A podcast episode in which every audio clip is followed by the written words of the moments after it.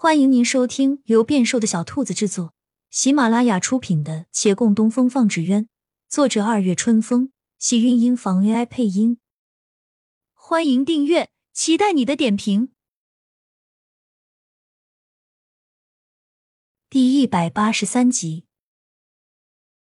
陈二大爷眯着眼给月兰切了许久的脉，一会儿点头，一会儿摇头，几人在旁边大气都不敢出，直到他也下定论。放心，死不了。周围才安下心，终于敢有了些响动。他切完脉，坐在桌前抿茶，一脸的苦思冥想。顾掌柜想与他套一套近乎，先问道：“陈老先生是从哪儿过来啊？”他决计，无论对方说是哪儿的人，他都说跟他是同一个地方的。陈二大爷还没开口，沈芊芊忽然想到什么，连忙接话道。陈家垃圾堆里捡的，是真的，不是陈大掌柜主动给的。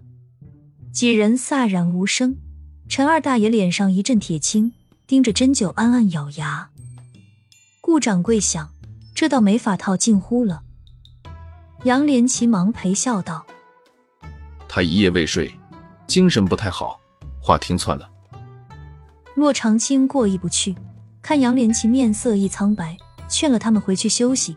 转头四级顾掌柜年岁不小了，也劝了他回去。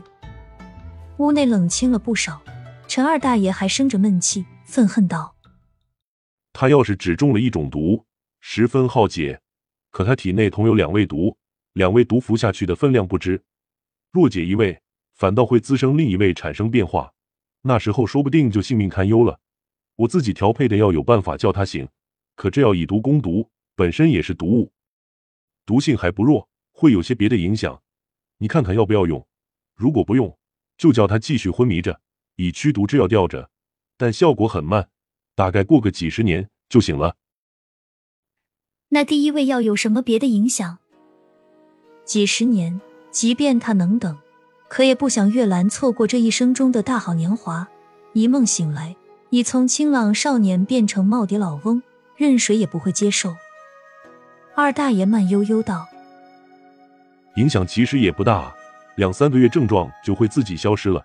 只不过这两三个月期间嘛。”他指指自己的脑袋，这儿会不太正常。是会失忆？失什么忆啊？高丽那边的戏本少看点那会变傻，宛若孩童，或者精神异样，会发疯？嗯，根据以往用我这药的病人反应来看。这些情况应该也不会有。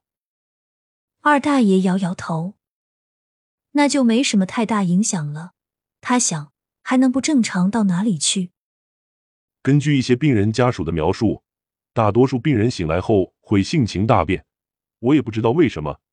也许我这样会暂时改变一个人的心智与定力。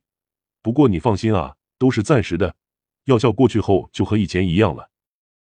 性情大变是什么意思？会怎样变？有的病人原本胆小怕事，忽变凶神恶煞；有的原是儒雅文士，忽而满口秽语。他们记得身边的人，也知道彼此是什么关系，可就是像换了一个人，对身边诸人态度与之前大相径庭。待他恢复正常后再来问他，他们却全然不记得这段时间所发生的事情了。所以，我不知问题到底出在哪儿。那么，你用还是不用？他沉思片刻，心道凶神恶煞没事，不行就关在家中不让他出去。至于满口秽语也没关系，好歹不是完全没有理智的。只是听这位神医所言，似乎每个人的症状不同，这就有些冒险了。未知的事情总让人惶恐。不过无论怎样，折腾三个月都好过叫他躺上半辈子。他郑重点头，用。两天后，他与孟寻瞪大眼睛守在床边，屏息凝神等着人醒。左等右等也没见动静，厨房的炉子上还在煮着粥。孟寻手上有伤，这几日都是他下厨，在孟寻指点下，至少熬的粥是能吃的。他下楼去盛粥的功夫，躺着的人却醒来了。孟寻看他缓缓睁开眼睛，慢慢坐起，他不知其究竟会变成什么样的性情。盯着他不敢说话。醒来的人狐疑看他惊恐神情，又低头瞥他手臂，轻轻点了一下那包扎的布幔，开口道：“你的伤好些了吗？大师哥，你还记得这些事？不就昨天吗？我怎会忘？”月兰一顿，四处看了看，莫非我睡了很久？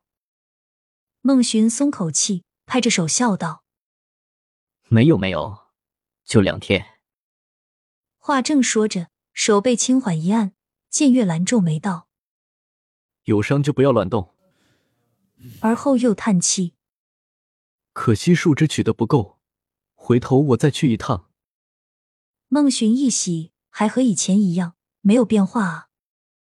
够了，够了，陈家那儿有些，送来了些。陈家，亲亲小耳朵们。本集精彩内容就到这里了，下集更精彩，记得关注、点赞、收藏三连哦，爱你！